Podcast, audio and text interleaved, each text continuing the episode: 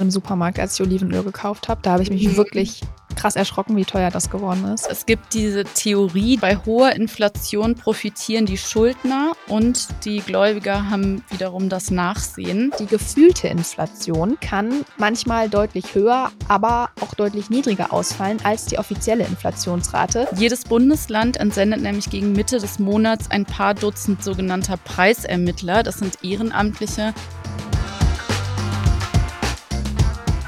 Herzlich willkommen zu einer neuen Folge Finanzfluss exklusiv. Hier geht es heute um ein Thema, das uns alle betrifft, und zwar die Inflation. Brötchen beim Bäcker, die Tiefkühlpizza aus dem Supermarkt, Strom, Klamotten, der Friseurbesuch. Sehr vieles ist in den letzten Jahren teurer geworden, weil wir eine starke Inflation hatten und auch teilweise immer noch haben. Durch Inflation werden Produkte und Dienstleistungen also, wie gesagt, teurer. Man kann sich also heute von 20 Euro weniger leisten als noch 2019. Also zum Beispiel nur noch drei statt vier Tiefkühlpizzen kaufen. Blöde Sache, könnte man jetzt denken, aber Inflation ist nicht prinzipiell schlecht und fällt übrigens auch für jeden von uns anders aus. Trotzdem gibt es jeden Monat eine offizielle Inflationsrate, die aber auch stark kritisiert wird wie die Inflation wirklich berechnet wird, was an diesen Berechnungen kritisiert wird und wie sich die Inflation aufs Investieren auswirken kann. Das besprechen Mona und ich in dieser Folge. Außerdem klären wir, was dran ist an der These, dass die EZB durchs Gelddrucken die Inflation anheizt und ob es stimmt, dass man als verschuldete Person von der Inflation profitieren kann. Viel Spaß!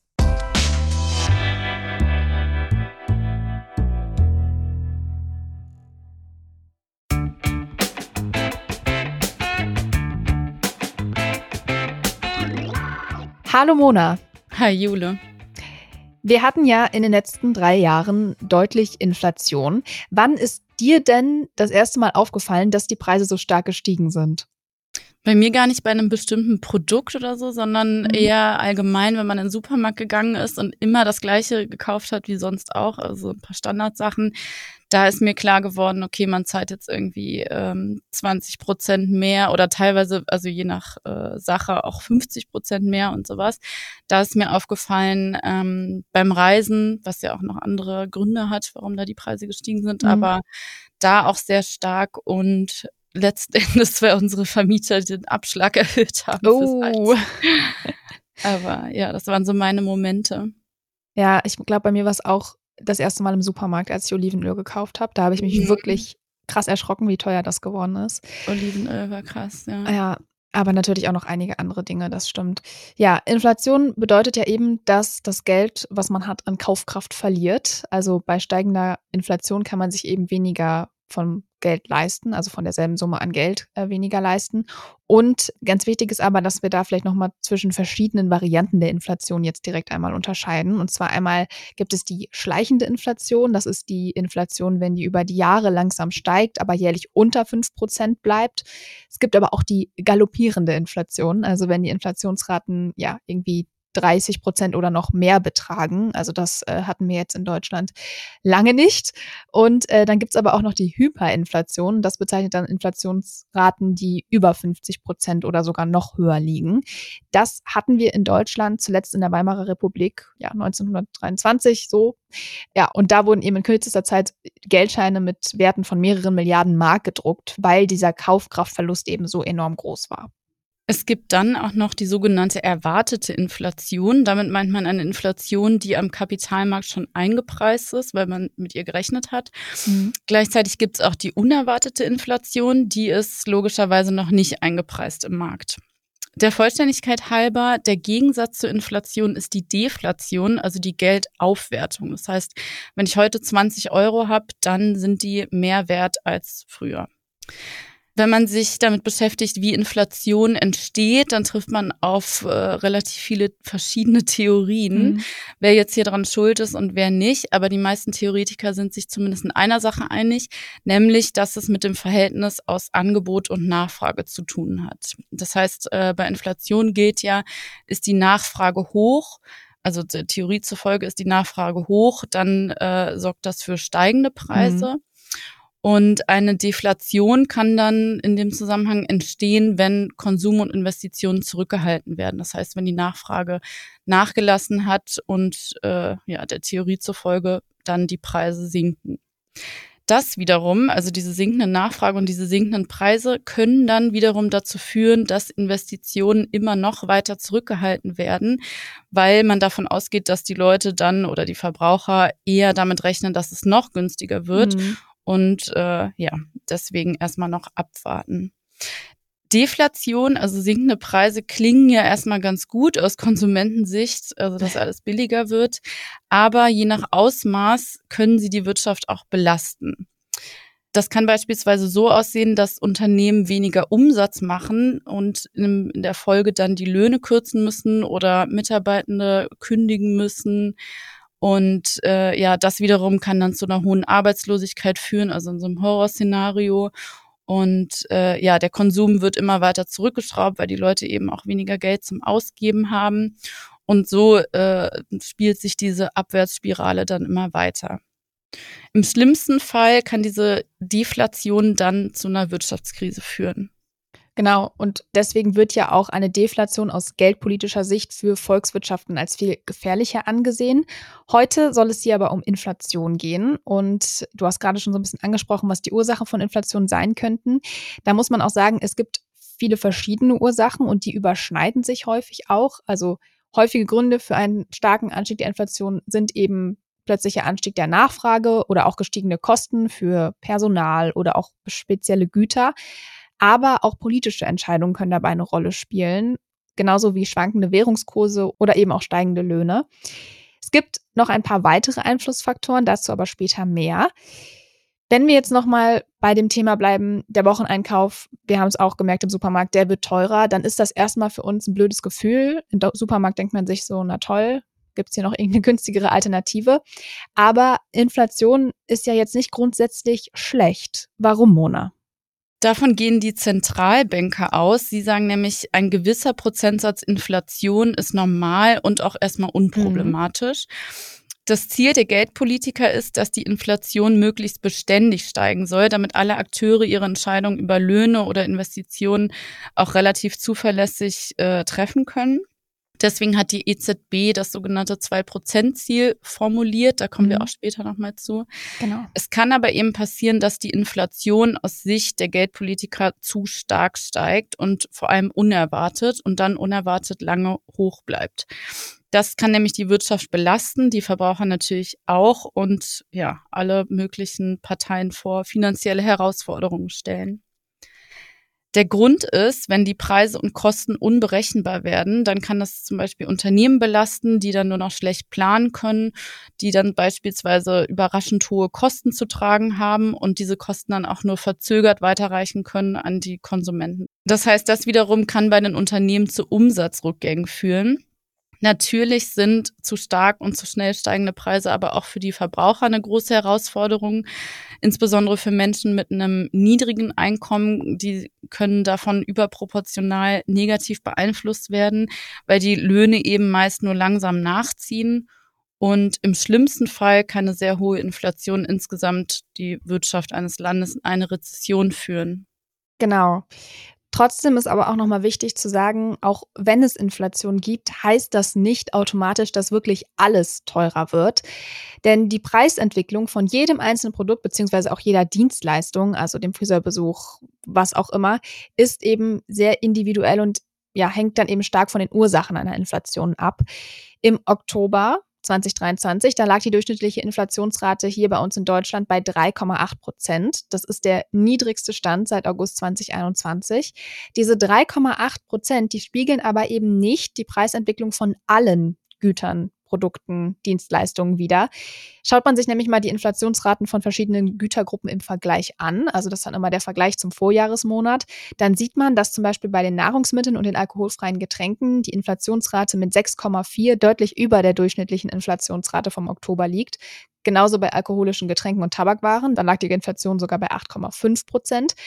Bei Klamotten und Schuhen, da liegen wir unter der durchschnittlichen Inflationsrate mit 3,1 Prozent. Und alles, was so die Wohnung angeht, also Wasser, Strom, Gas, alles weitere. Das lag sogar im Oktober bei 2,0 Prozent.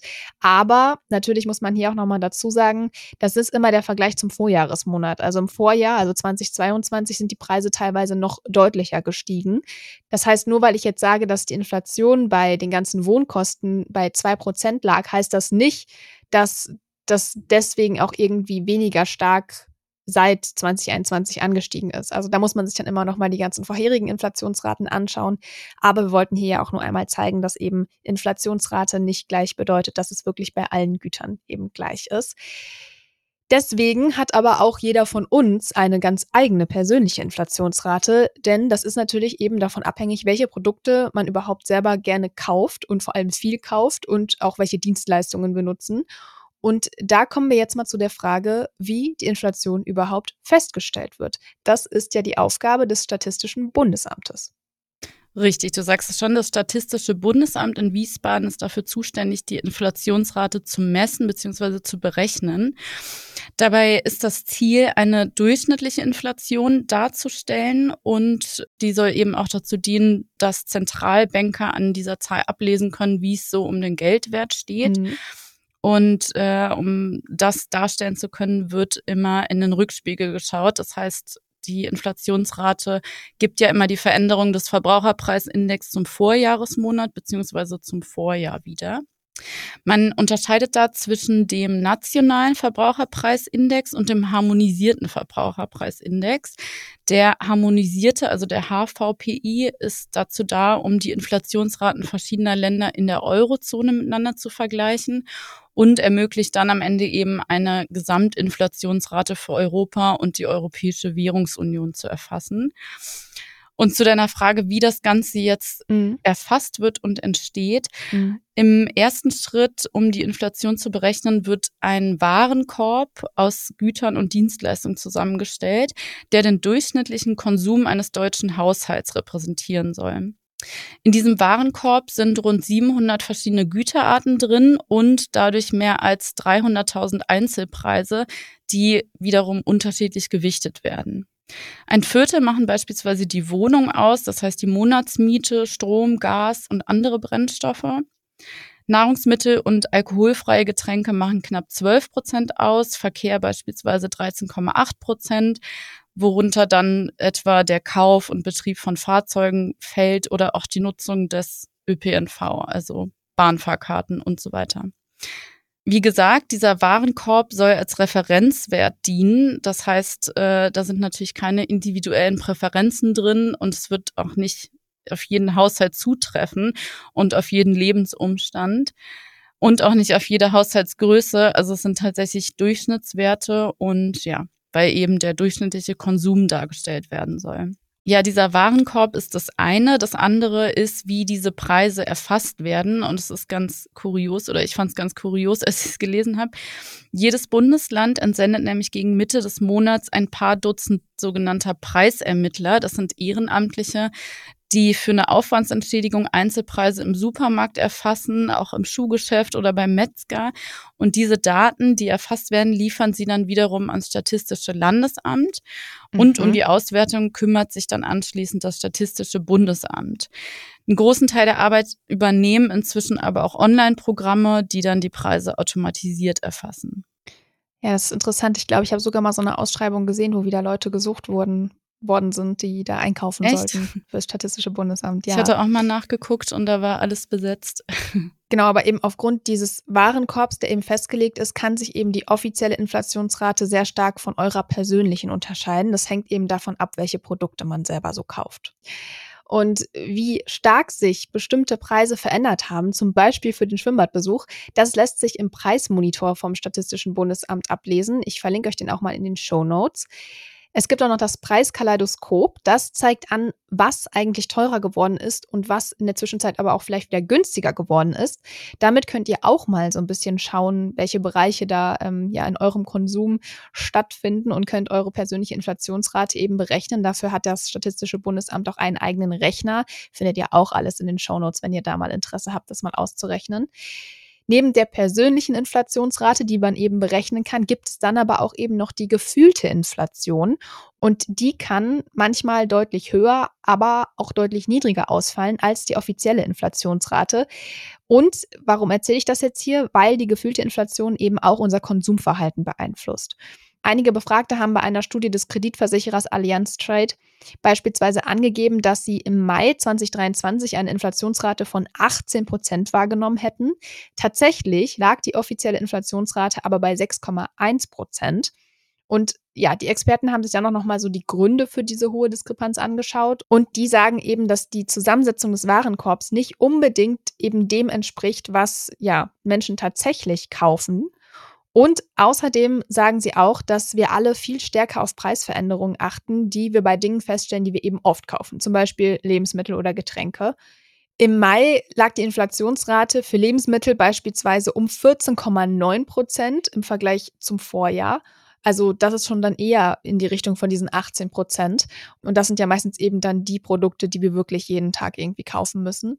Außerdem sagen die Experten eben auch, dass wir Menschen dazu neigen, uns besonders eben Preissteigerungen zu merken und dass wir stabile oder sinkende Preise tendenziell gar nicht so genau wahrnehmen würden. Das sagt zumindest eben diese Allianz-Studie. Ich fand das ganz spannend. Kommen wir aber wieder zurück zur offiziellen Inflation vom Statistischen Bundesamt. Und das wird ja für seine Berechnungen auch schon lange immer mal wieder kritisiert, Mona. Warum? Ja, du hast es schon angesprochen. Zum einen wegen dieser Zusammensetzung des Warenkorbs. Ähm, das Ganze nennt sich auch Wägungsschema, also wie das Ganze dann gewichtet wird, die einzelnen Waren und Dienstleistungen. Mhm. Dieses Wägungsschema wird normalerweise alle fünf Jahre angepasst. Äh, das funktioniert so, dass um die 60.000 Teilnehmer auflisten, wofür sie so ihr Geld ausgeben. Und das Statistische Bundesamt erstellt dann eben diesen fiktiven Warenkorb wir hatten da eben schon mal ein paar Zahlen genannt, aber beispielsweise, wenn der durchschnittliche Haushalt jetzt nach dem aktuellen Wägungsschema, also das auch momentan gilt, 0,7 Prozent seines Einkommens für Schuhe ausgibt und 1,9 Prozent für Tabakwaren, dann fließt das so auch in diesem Gewicht in den Warenkorb mhm. ein. Die Kritik ist jetzt eben, dass dieses Wägungsschema nur alle fünf Jahre aktualisiert wird. Momentan ähm, haben wir da eine kleine Sondersituation. Also der aktuelle Verbraucherpreisindex basiert auf Daten von 2020. Das heißt, was der Durchschnittshaushalt im Corona-Jahr 2020 gekauft hat, gilt nach wie vor als Messlatte, um den VPI zu berechnen. Und das war ja vor allem Klopapier, wie wir alle wissen. Genau, dann wurde In Klopapier viel gekauft und andere Sachen wurden weniger oder man mhm. könnte ja auch sagen, es wurde weniger ins Theater gegangen und so weiter, ins Kino. Stimmt, das fiel ja auch alles weg. alles, ja, weil das alles ähm, ja wegfiel. Und genau, die Kritik ist eben, wir verändern ja unseren Konsum ständig und äh, vermutlich auch häufiger als alle fünf Jahre, zumindest die meisten. Das heißt, wenn es da deutliche Veränderungen gibt, dann fließt das ja oder müsste das ja nur mit Verzögerung in den Verbraucherpreisindex mhm. einfließen und das äh, so die Kritik führe dann zu einem verzerrten Wert. Bei der jüngsten Gewichtung, also diesem Wägungsschema von 2020, hat das Statistische Bundesamt entschieden, das zwar auf dem Jahr 2020 zu basieren, aber eingeflossen sind da die Durchschnittsdaten der Jahre 2019 bis 2021, um da eben so ein bisschen Variation reinzubringen und nicht allein dieses Pandemiejahr anzuschauen. Ja. Außerdem, also wir haben mal beim Statistischen Bundesamt nachgefragt ähm, und das kann man auch nachlesen ähm, auf der Website. Außerdem äh, sagt das Statistische Bundesamt, dieser Warenkorb würde regelmäßig aktualisiert und dann eben die Einzelprodukte ausgetauscht. Das heißt, wenn da jetzt ein Produkt nicht mehr gefragt ist, dann fällt es auch raus. Mhm. Und äh, wenn eins sehr häufig gekauft wird, dann, dann löst es vielleicht ein anderes ab und so weiter. Das heißt, dieser Warenkorb wird aktualisiert, unabhängig von der Revision, hieß es von der Behörde. Also Revision ist dieses alle fünf Jahre passen mhm. wir an. Ein weiteres Problem, an dem sich viele Kritiker stören, sind Qualitätsänderungen bei Produkten und Dienstleistungen, denn auch die fließen in die Inflationsrate ein. Genau, und damit ist zum Beispiel gemeint, dass Waren oder Dienstleistungen teurer werden, auf der einen Seite eben wegen der Inflation, aber dass sie eben auch gleichzeitig besser werden. Also man bekommt dann mit steigendem Preis auch mehr Leistung. Ein klassisches Beispiel sind ja Elektronikgeräte wie iPhones oder Notebooks, aber es gibt das Ganze auch bei Wohnimmobilien. Und eben um das zu erheben, gibt es eine Methode und die wird hedonische Anpassung genannt. Mehr Leistung heißt aber jetzt nicht automatisch, dass der Preis immer steigen muss. Also es kann auch Waren geben, wo der Preis eben gleich bleibt, seltener vielleicht sogar mal sinkt, aber eben trotzdem die Leistung bzw. die Qualität zunimmt. Und mithilfe dieser hedonischen Methode fließt das eben in die Berechnung der Inflationsrate ein und die dient eben dann zur Qualitätsbereinigung. So schreibt es eben auch das Statistische Bundesamt auf seiner Webseite. Und ja, man kann eigentlich simpel sagen, dass diese Verbesserung vom Preis abgezogen wird, um eben weiterhin ja mit anderen Produkten diese Vergleichbarkeit herzustellen. Es ist also eine spezielle Berechnungsmethode und die Kritik ist eben an dieser speziellen Berechnungsmethode, dass oft diese Verbesserung nicht in dem Ausmaß einfließt, in dem es nötig wäre.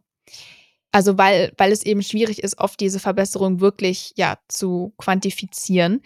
Außerdem wird an dieser Berechnung noch kritisiert, dass ja diese Einschätzung, um wie viel sich bestimmte Produkte, also zum Beispiel das iPhone, ja verbessert hat, also was da jetzt wirklich besser geworden ist, die Kamera, der Speicherplatz, was auch immer, dass das dann eben bei manchen Produkten auf subjektiven Einschätzungen und den Annahmen von Experten beruht, die das Statistische Bundesamt genau dafür auswählt, weil sie eben sagen, die haben die entsprechende Erfahrung, um diese Bewertung machen zu können. Aber da sagen eben Kritikerinnen, dass es sich dabei oft eben um Produkte handelt, die sich rasant schnell weiterentwickeln. Also bei einem iPhone, jedes Jahr gibt es irgendein neues iPhone. Klar, da kann man aber dann noch ganz gut erkennen, welche Verbesserungen es wirklich gibt. Das ist aber eben nicht bei allen Produkten der Fall. Und da kann es dann eben passieren, dass Änderungen in der Qualität irgendwie übersehen werden oder auch ja ignoriert werden, weil es eben nicht so einleuchtend ist. Es gibt das Problem, sage ich jetzt mal, aber auch in die andere Richtung. Also wenn die Qualität abnimmt, das ist auch nicht so einfach festzustellen. Und dann gibt es auch noch die Schrinkflation. Darüber hast du ja auch schon mal geschrieben, Mona, für den Blog. Mhm. Da geht es eben darum, dass man ja den gleichen Preis zahlt, aber weniger Inhalt erhält. Und das ist auch nicht unbedingt immer sofort erkennbar. Und ähm, genau, das ist eben das, was dann auch passieren kann und dass das eben auch nicht richtig erhoben wird. Das wird mm. kritisiert. Genau, und das andere ist, was du auch gerade gesagt hast, ist ja die Skimflation, das äh, Wort dafür. Ja. Also, dass eben, dass du viel schlechtere Zutaten teilweise oder schlechtere Zutaten hast teilweise und das zu erkennen ist eben echt schwer. Stimmt, genau. Das äh, ich habe gerade gedacht, so bei Backmischungen ja, sind es genau. nicht mehr die Bio-Eier, die vorher, aber Bio-Eier kommen ja eigentlich nie in die Backmischung. Egal. Das wäre schön, wenn das, da das Eier schön, schon drin wären. Die muss man doch immer dazufügen, oder? Das stimmt, ja. Kommen wir aber eben zum Problem zurück. Und das Problem ist eben, dass Verbesserungen oder eben auch Verschlechterungen wenn die eben nicht erkannt werden, kann es eben dazu führen, dass die Inflation bei Produkten überschätzt oder unterschätzt werden. Also das ist das eine, was kritisiert wird. Es wird aber auch noch kritisiert, dass solche Produkte wie zum Beispiel Laptops eigentlich nicht in die Inflationsrate einfließen sollten, weil man sie ja sowieso nur unregelmäßig kauft. Ist ja auch ja, sage ich mal, jetzt ein Gegenstand, den man sich dann im besten Fall alle paar Jahre mal neu zulegt. Und weil man sie eben so unregelmäßig kauft, sollte man eigentlich lieber nur auf die Alltagsdinge schauen, wie eben mhm. Lebensmittel, mhm. weil die eben weitaus relevanter sein. Und dann gibt es eben noch eine Kritik und die geht aber dann wieder in die andere Richtung. Also wenn da eben Kritiker sagen, Laptops und sowas, das sollte eben nicht einfließen, da sagen dann eben andere, dass bei den Wohnkosten es genau andersherum gerade ist und dass die eben aktuell nicht stark genug einfließen würden. Also Wohnkosten, fassen wir nochmal zusammen, Miete, Strom, Gas, Wasser, alles, was dazugehört. Die machen im Bergungsschema aktuell rund ein Viertel aus. Warum gibt es denn daran trotzdem Kritik, Mona? Du sagst das schon, die sind eigentlich enthalten, also Mietpreise und Nebenkosten. Mhm. Aber was zum Teil zumindest nicht einfließt, sind eben Eigentumswohnungen und Häuser, das heißt Immobilien, die gekauft werden und dann selbst genutzt werden. Die sind im deutschen Verbraucherpreisindex zwar enthalten, aber im harmonisierten, also diesem europäischen von Eurostat, da sind sie nicht drin. Und ähm, das wird kritisiert, weil dieser HVPI, also dieser harmonisierte Index, eben den Notenbanken dazu dienen soll, auch die Preisstabilität einzuordnen und mhm. ähm, ja, daraus Entscheidungen abzuleiten. Es gibt eine Begründung, warum die nicht enthalten sind. Nämlich geht die Behörde davon aus, dass ein Eigenheim, also eine, eine gekaufte Immobilie, ein Vermögensgegenstand ist und eine Investition, aber kein Konsumgegenstand. Mhm. Selbst wenn man selbst drin wohnt. Das Deutsche Institut für Wirtschaftsforschung sagt, dass es ein Fehler ist, weil die Kosten fürs Wohnen eben für viele Haushalte schon einen großen Teil der Ausgaben ausmachen, auch wenn man sie selbst besitzt, also gekauft hat. Und eigentlich müsste es ja auch so sein, dass gerade in, äh, in Europa, also diesem äh, harmonisierten Index, die enthalten sein sollten, also eher als in Deutschland. In Deutschland könnte man es ja irgendwie noch verstehen, finde ich, weil hier wird halt mehr gemietet als gekauft. Mhm. Aber wenn man jetzt nach Südeuropa schaut, nach Italien beispielsweise, da ist ja die Eigentumsquote für selbstgenutztes Wohnen sehr hoch. Und da wäre es eigentlich umso berechtigter, diese Kosten da auch einfließen zu lassen. Mhm. Wie könnte man die denn zum Beispiel erfassen? Also gibt es da Vorschläge für? Ja, die gibt's. Also man könnte es machen, wie es jetzt auch im nationalen, also im deutschen VPI gemacht wird, über einen sogenannten Mietäquivalenzansatz. Das heißt, man geht kurz gesagt davon aus, dass sich die Mieten genauso entwickeln wie die Preise von Häusern und Eigentumswohnungen. Würde man das so machen, könnte der für die EU-Länder errechnete HVPI aktuell höher ausfallen, meint das DIW. Nach den Berechnungen des Instituts gehen die Experten davon aus, dass sich die Inflationsrate für Deutschland beispielsweise, also die, dieser harmonisierte Index, zwischen 2015 und 2021 im Schnitt 0,34 Prozent über dem offiziellen Wert bewegt hätte. Zum Vergleich, der HVPI in Deutschland lag im September bei 4,34 Prozent im Vergleich zum Vorjahresmonat. Was übrigens auch nicht im europäischen HVPI enthalten ist, sind Rundfunkgebühren und Ausgaben für Glücksspiele. Aber das ja. ist nochmal eine andere Kiste.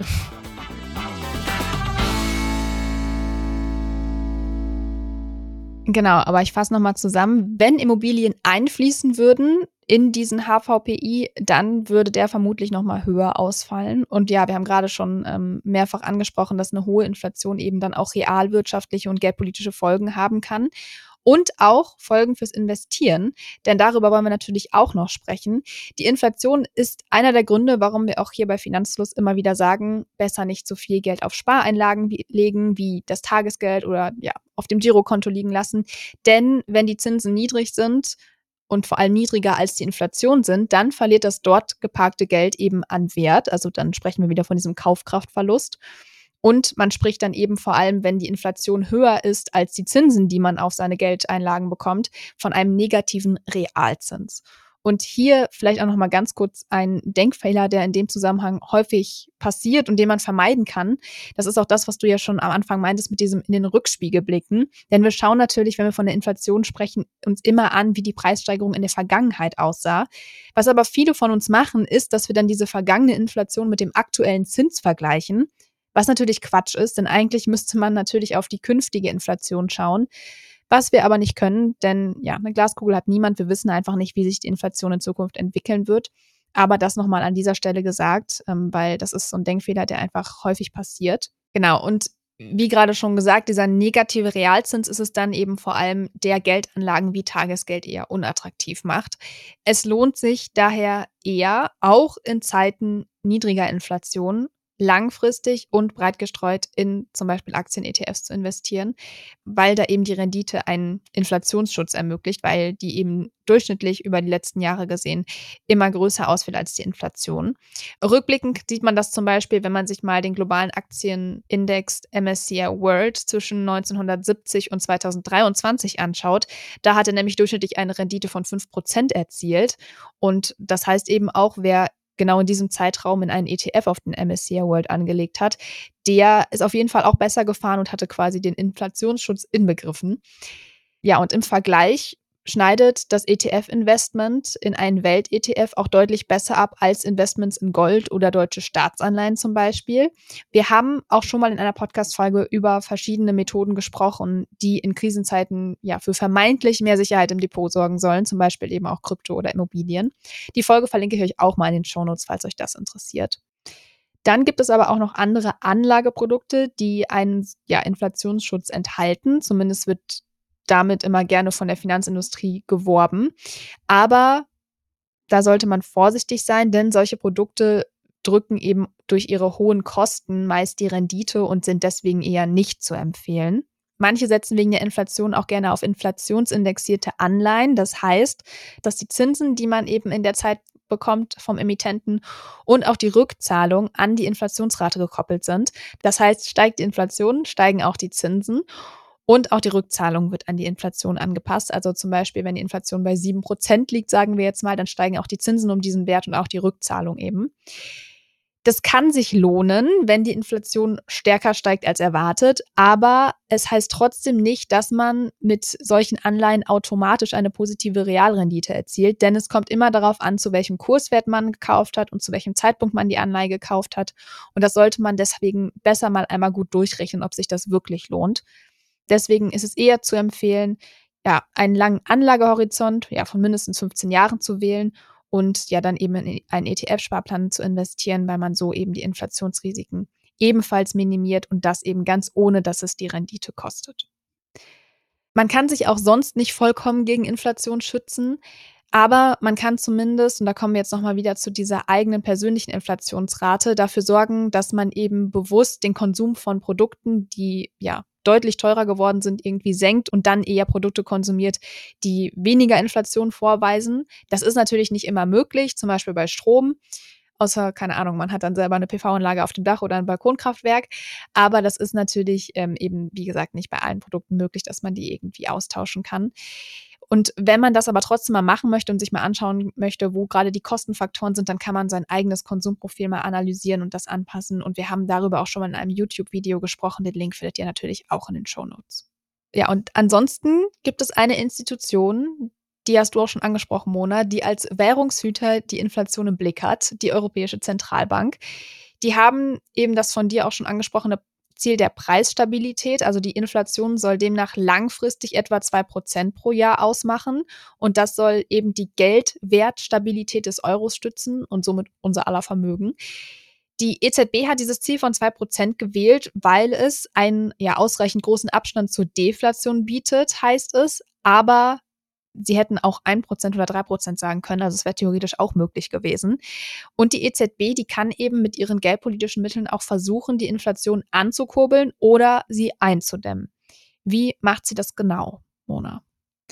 Eine der beliebtesten Maßnahmen, die haben wir jetzt auch in den letzten Monaten häufig erlebt, ist die Leitzinsen anzupassen. Oh ja. Das heißt, wenn die Inflation jetzt aus Sicht der EZB zu hoch ist oder zu schnell und zu stark gestiegen ist, dann ist eine Maßnahme, die Leitzinsen schrittweise anzuheben. Das ist auch passiert in der Vergangenheit. Der Gedanke dahinter ist, dass man Investieren unattraktiver macht, also die Investitionsfreude dämpft und damit weitere Preisanstiege verhindert, weil, wie wir eben ja schon geklärt haben, oder wovon man in dieser Theorie ausgeht, ist, dass eine höhere Nachfrage zu steigenden Preisen führt und wenn die mhm. Nachfrage mhm. niedrig ist, dann sinken sie eben wieder. So zumindest der Gedanke. Seit Juli 22 ist das also passiert, dass die Leitzinsen angehoben wurden. Und das hat mehrere Auswirkungen, die sich dann am Ende bei uns Verbrauchern, aber auch bei Unternehmen und bei uns als Anlegerinnen und Anleger niederschlagen. Zum Beispiel müssen erstmal die Geschäftsbanken, die wir so kennen, mehr bezahlen, wenn sie sich von der Zentralbank Geld leihen. Das heißt ähm, auch Refinanzierungskosten. Das heißt, möchten diese Banken sich Geld leihen, zahlen sie eben mehr dafür inzwischen. Das war früher anders. Da haben sie das so gut wie umsonst bekommen, manchmal auch umsonst. Diese gestiegenen Kosten geben sie an uns Kundinnen und Kunden weiter in Form steigender Kreditzinsen. Das sehen wir auch. Wir zahlen jetzt deutlich mehr, wenn wir einen Immobilienkredit aufnehmen oder uns für was anderes Geld leihen wollen. Die meisten Kreditinstitute fackeln damit auch nicht lange und passen das ziemlich schnell an, diese mhm. Kreditkosten, denn sie wollen schließlich auch weiterhin gewinnbringend wirtschaften. Zugleich steigen aber glücklicherweise auch die Zinsen auf Spareinlagen, weil die Geschäftsbanken auch an anderer Stelle was von der EZB bekommen, nämlich wenn sie dieser EZB selbst Geld leihen. Dafür kriegen sie inzwischen wieder Zinsen. Das war früher anders in der Niedrigzinsphase. Da mussten sie teilweise dafür draufzahlen, dass sie der mhm. EZB Geld geliehen haben. Jetzt ist das anders und auch diesen Vorteil in Anführungszeichen geben sie an uns Kundinnen und Kunden weiter. Das heißt, in Form höherer Guthabenzinsen aufs Tages- oder Festgeldkonto. Das Ganze ist eben der Plan der EZB, wenn sie die Zinsen anhebt. Sparen soll attraktiver werden und das Konsumieren dadurch unattraktiver. Also dass wir weniger Geld ausgeben und damit die Preissteigerung nicht noch anfeuern. Liegt die Inflation jetzt aus Sicht der EZB zu niedrig oder haben wir es sogar mit Deflation zu tun? Dann möchte die EZB hingegen den Konsum ankurbeln. Das ist bis vor einigen Jahren passiert in dem die Leitzinsen immer weiter gesenkt wurden und damit auch die Kreditzinsen. Das heißt, Investitionen sind günstiger geworden, das Investieren sollte attraktiver werden. Firmen und Verbraucher sollten eher angespornt werden, sich Geld zu leihen und das wiederum sollte die Inflation eben ein bisschen höher treiben. Die Leitzinsen anzupassen ist die eine Sache, ebenso, wovon wir auch in diesen Jahren immer viel gehört haben, sind ein anderes Mittel Staatsanleihenankäufe, die die EZB auch in ziemlich großem Maße vorgenommen hat. Ja, diese Staatsanleihenkäufe sind ja auch nochmal ein ganz eigenes Thema, denn die EZB kann durch diese Käufe die Geldmenge beeinflussen. Oft ist dabei auch von Gelddrucken die Rede. Und dieser Zusammenhang zwischen der Ausweitung der Geldmenge und der steigenden Inflation ist nicht ganz unumstritten. Hinter der These, dass die EZB durchs Gelddrucken die Inflation pushen würde, steht die sogenannte Quantitätstheorie. Ich weiß, das klingt jetzt alles erstmal mega abstrakt. Wir haben deswegen mal unseren Wirtschafts- und Finanzmathematikexperten Holger, aka Professor Goldgraf, gefragt. Alle Marktgeflüster-Hörer wissen, von wem ich spreche. Falls nicht, findet ihr den Podcast Marktgeflüster, in dem Thomas mit Holger jede Woche ja alles Mögliche aus der Finanzwelt bequatscht, auch in den Show Notes. Und er erklärt uns jetzt einmal, worum es bei dieser Debatte geht und was an dieser Quantitätstheorie eigentlich dran ist. Also im Wesentlichen geht es um die Frage, wenn die EZB oder eine andere Notenbank die Geldmenge ausweitet, ob das die Inflation entsprechend befeuern kann. Und ganz vereinfacht kann man sich das so vorstellen, wenn die EZB Geld druckt, Klammer auf, sie druckt natürlich kein Geld, sondern das, was meistens mit Gelddrucken gemeint ist, ist, wenn die EZB zum Beispiel Staatsanleihen von Geschäftsbanken aufkauft. Damit ähm, wird im Wesentlichen äh, Geld erschaffen. Das stellt man sich dann so vor, die EZB nimmt einfach Geld aus dem Nichts, es entsteht in dem Moment, kauft von der Commerzbank eine deutsche Staatsanleihe ab. Die Commerzbank ist die Staatsanleihe los, die Staatsanleihe liegt jetzt auf der Bilanz von der EZB und dafür bekommt die Commerzbank auf deren eigenes Konto, das sie bei der EZB unterhält, entsprechend ja, frisch gedrucktes in Anführungszeichen Geld gut geschrieben. Auch wenn nicht wirklich Geld gedruckt wird, aber so stellt man sich das dann immer vor.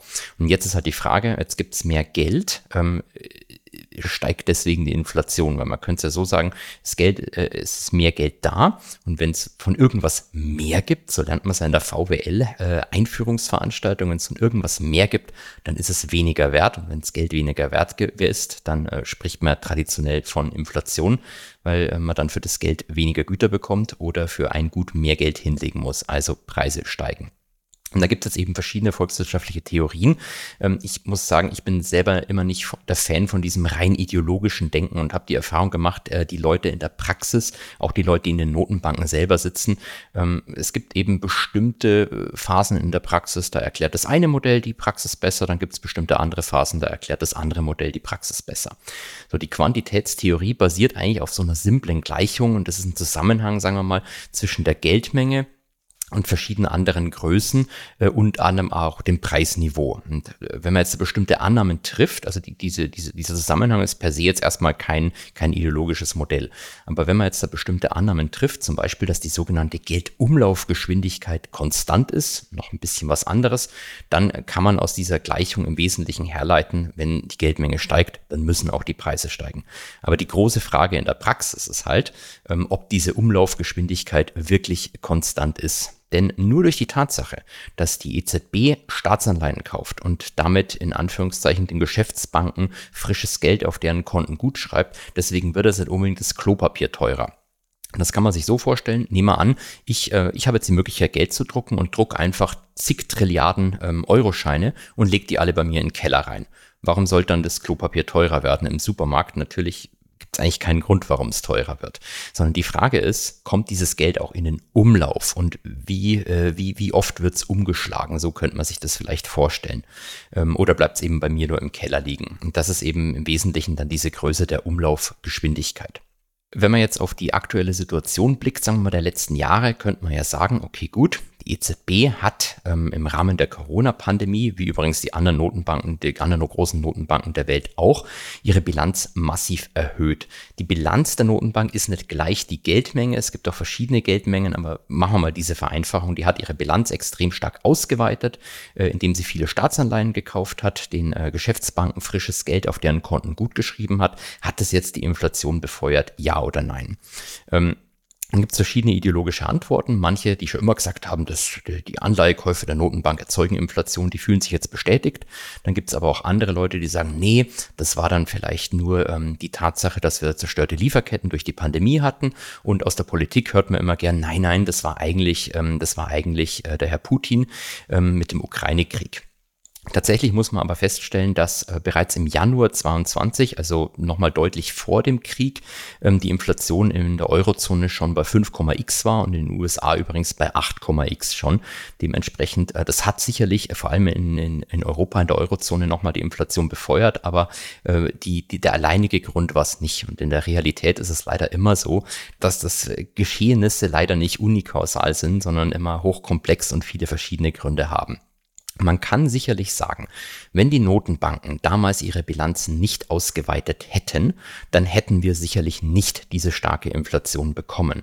Einfach, ähm, weil wir durchaus die Frage stellen dürfen, ob es dann nicht sowieso einen kompletten Systemzusammenbruch gegeben hätte. Da war man, wenn man manchen Leuten glauben mag, einige Wochen davor. Dementsprechend hätten die Notenbanken nicht agiert, hätte es wahrscheinlich auch keine Inflation gegeben, aber ganz viele andere Probleme.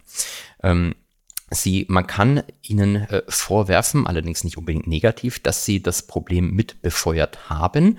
Denn äh, was ist denn mit dem Geld passiert? Also welchen Effekt hatte diese Bilanzausweitung? Diese Bilanzausweitung hatte sicherlich die Möglichkeit, den Staaten gegeben, die entsprechenden riesigen Corona-Hilfsprogramme vor allem in den USA aufzulegen.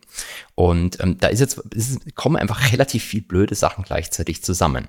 Also die FED, in dem Fall jetzt, bleiben wir mal USA, das ist einfacher zu erklären. Die FED ähm, kauft Staatsanleihen, ermöglicht damit der US-Regierung überhaupt diese extrem hohen ähm, äh, Corona-Hilfsprogramme aufzulegen. Die hat zwar nicht direkt von der Regierung die Staatsanleihen gekauft, aber indirekt über die Banken. Ähm, und dann hatten wir jetzt plötzlich die Situation, die Leute waren alle eingesperrt daheim. Ähm, ich konnte keine Dienstleistungen nachfragen. Na gut, was habe ich gemacht? Habe ich halt mit dem Geld, das ich teilweise hatte, und in den USA hatten in manchen Bundesstaaten die Leute, äh, die Leute durch die ähm, Corona-Hilfen tatsächlich mehr Geld in der Arbeitslosigkeit als im Job selbst. Ähm, na gut, dann bestelle ich halt Güter, dann bestelle ich mal eine Nintendo Wii oder sonst was. Ähm, jetzt habe ich aber gleichzeitig das Problem, dass ich durch die zerstörten Lieferketten viel zu wenig äh, Güter habe und jetzt aber noch eine deutlich mehr Güternachfrage reinkommt, als normalerweise erwartbar ist. Da gibt es schöne Grafiken, die das wunderschön zeigen. Naja, ähm, dann äh, kriege ich halt eine Güterpreisinflation. Und tatsächlich war es auch so, es fing dann erst an über steigende Güterpreise und hat sich dann im zweiten Schritt auf steigende Dienstleistungspreise fortgesetzt. Ähm, dann kam natürlich der Ukraine-Krieg und die ganze Geschichte mit der Energie noch dazu. Dementsprechend eigentlich alles scheiße. Also äh, hätten die Notenbanken nicht agiert, wäre es vielleicht nicht zu dieser Inflation gekommen. Allerdings äh, hätten wir dann, wie gesagt, vermutlich ganz andere Probleme gehabt. Deswegen kann man schon sagen, dass sie äh, das Ganze mit befördert haben, aber nicht als Vorwurf, sondern was hätten sie sonst anders machen sollen? Ich selber hätte äh, zumindest keine äh, tolle Alternatividee äh, in der Hosentasche. Trotzdem muss man bei der Gelegenheit auch nochmal ergänzen, nur äh, durch die Tatsache, dass die Notenbank ihre Bilanz ausweitet, beziehungsweise dadurch auch die Geldmenge erhöht, heißt es nicht sofort, dass es Inflation zur Folge haben muss. Zum Beispiel die Kaufprogramme der Notenbanken von, sagen wir mal so 2000, ähm, äh, ab der Finanzkrise im Wesentlichen bis zu, zu 2020 oder im Falle der EZB von 2015 bis 2020 hatten eigentlich keine wirkliche Konsumentenpreisinflation zur Folge, sondern das Einzige, was massiv an Wert gewonnen hat, waren Assetpreise, also Aktien, Immobilien und Co. Und noch ein anderes Beispiel, ähm, wer von der Bilanzausweitung her, sagen wir mal, am verrücktesten ist, und das meine ich jetzt gar nicht äh, wertend, sind die Japaner und vor allem auch die Schweizer. Aber sowohl in Japan als auch in der Schweiz haben wir nicht diese extremen Inflationsraten gesehen, wie wir sie in der Eurozone oder in den USA hatten. Will heißen, ähm, so eine Geldmengenausweitung kann die Inflation befeuern, muss aber nicht.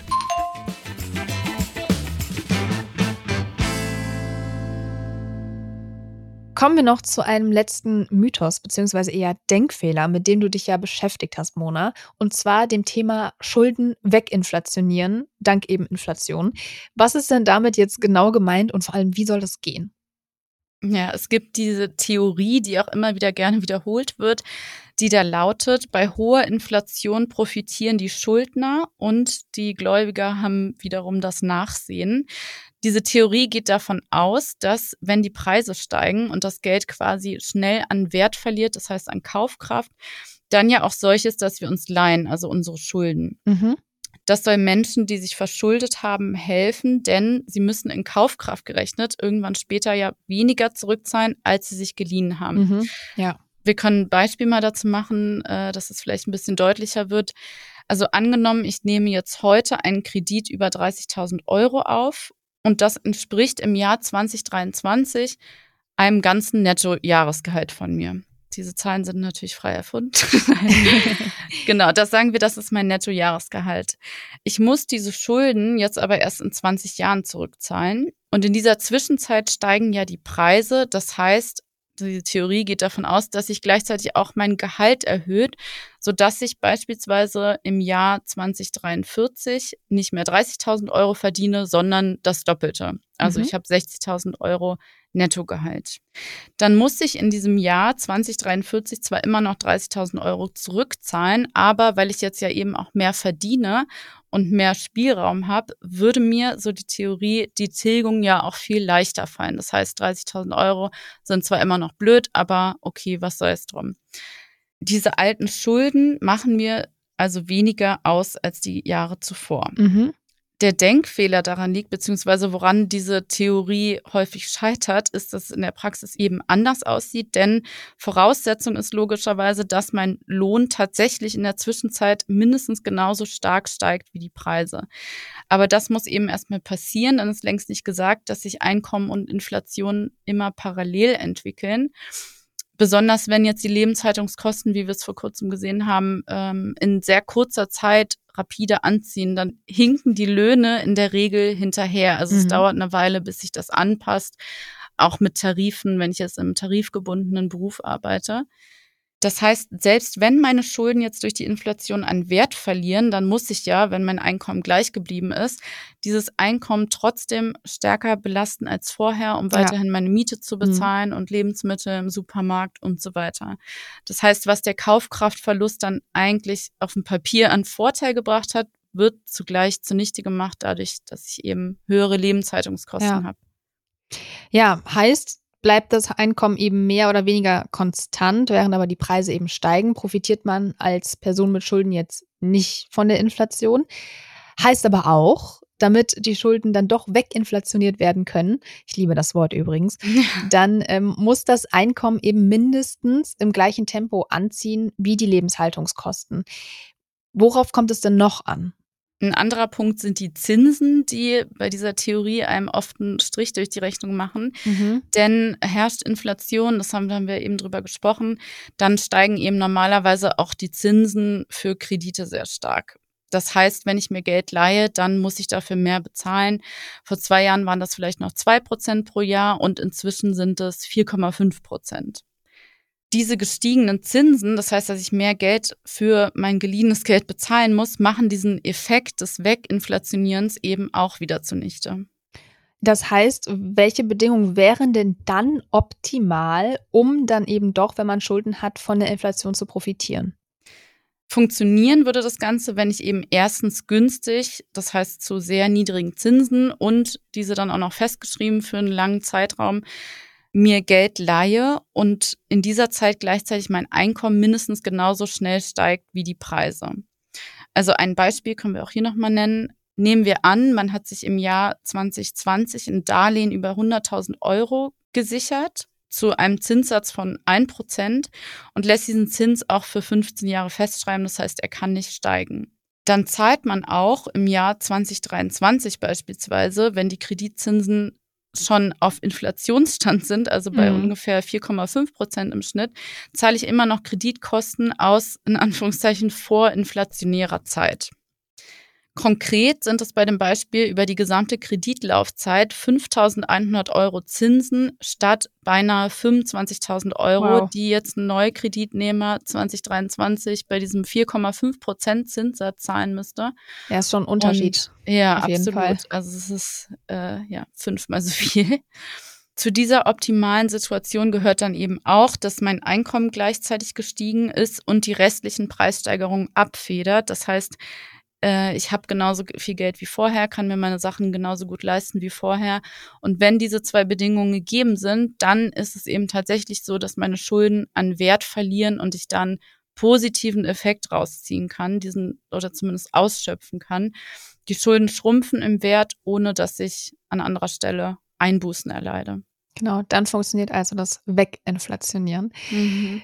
Ist aber natürlich trotzdem eine Milchmädchenrechnung, denn man müsste dafür ja heute voraussehen können, wie sich das Einkommen und auch die Inflation in Zukunft entwickeln, um ja von diesem Effekt profitieren zu können. Also das ist ja dann eher Glückssache, würde ich sagen. Ja, absolut. Also auch so, wie ich es gerade beschrieben habe, diesen optimalen Fall. Äh, das wird in der Realität selten passieren und wenn mhm. dann, ja, wie du sagst, eben nur zufällig mit Glück.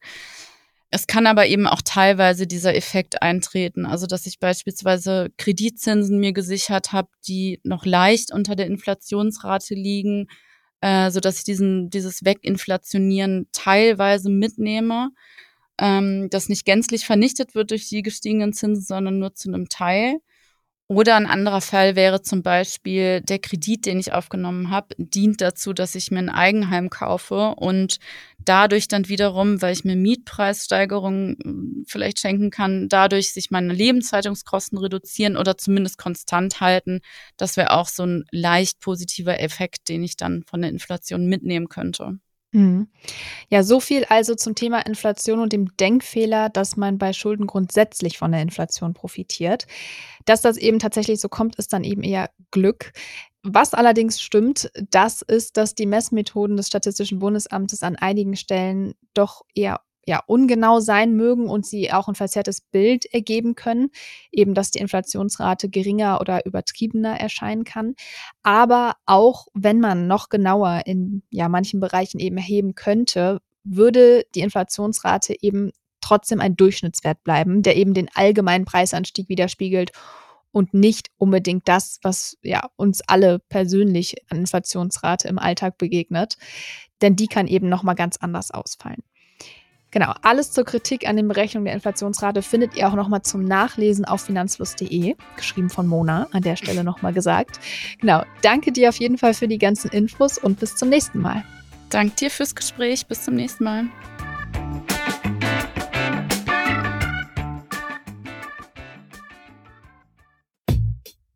Das war's schon wieder mit dieser Podcast-Folge. Ich hoffe, sie war interessant für dich und du konntest vielleicht sogar etwas Neues mitnehmen. Wir freuen uns sehr, wenn du die Folge mit deinen Freundinnen, Kollegen und Bekannten teilst. Bewerte den Podcast auch gern bei Apple Podcast oder auf Spotify. Und natürlich freuen wir uns, wenn du Finanzfluss hier und auf unseren anderen Kanälen folgst.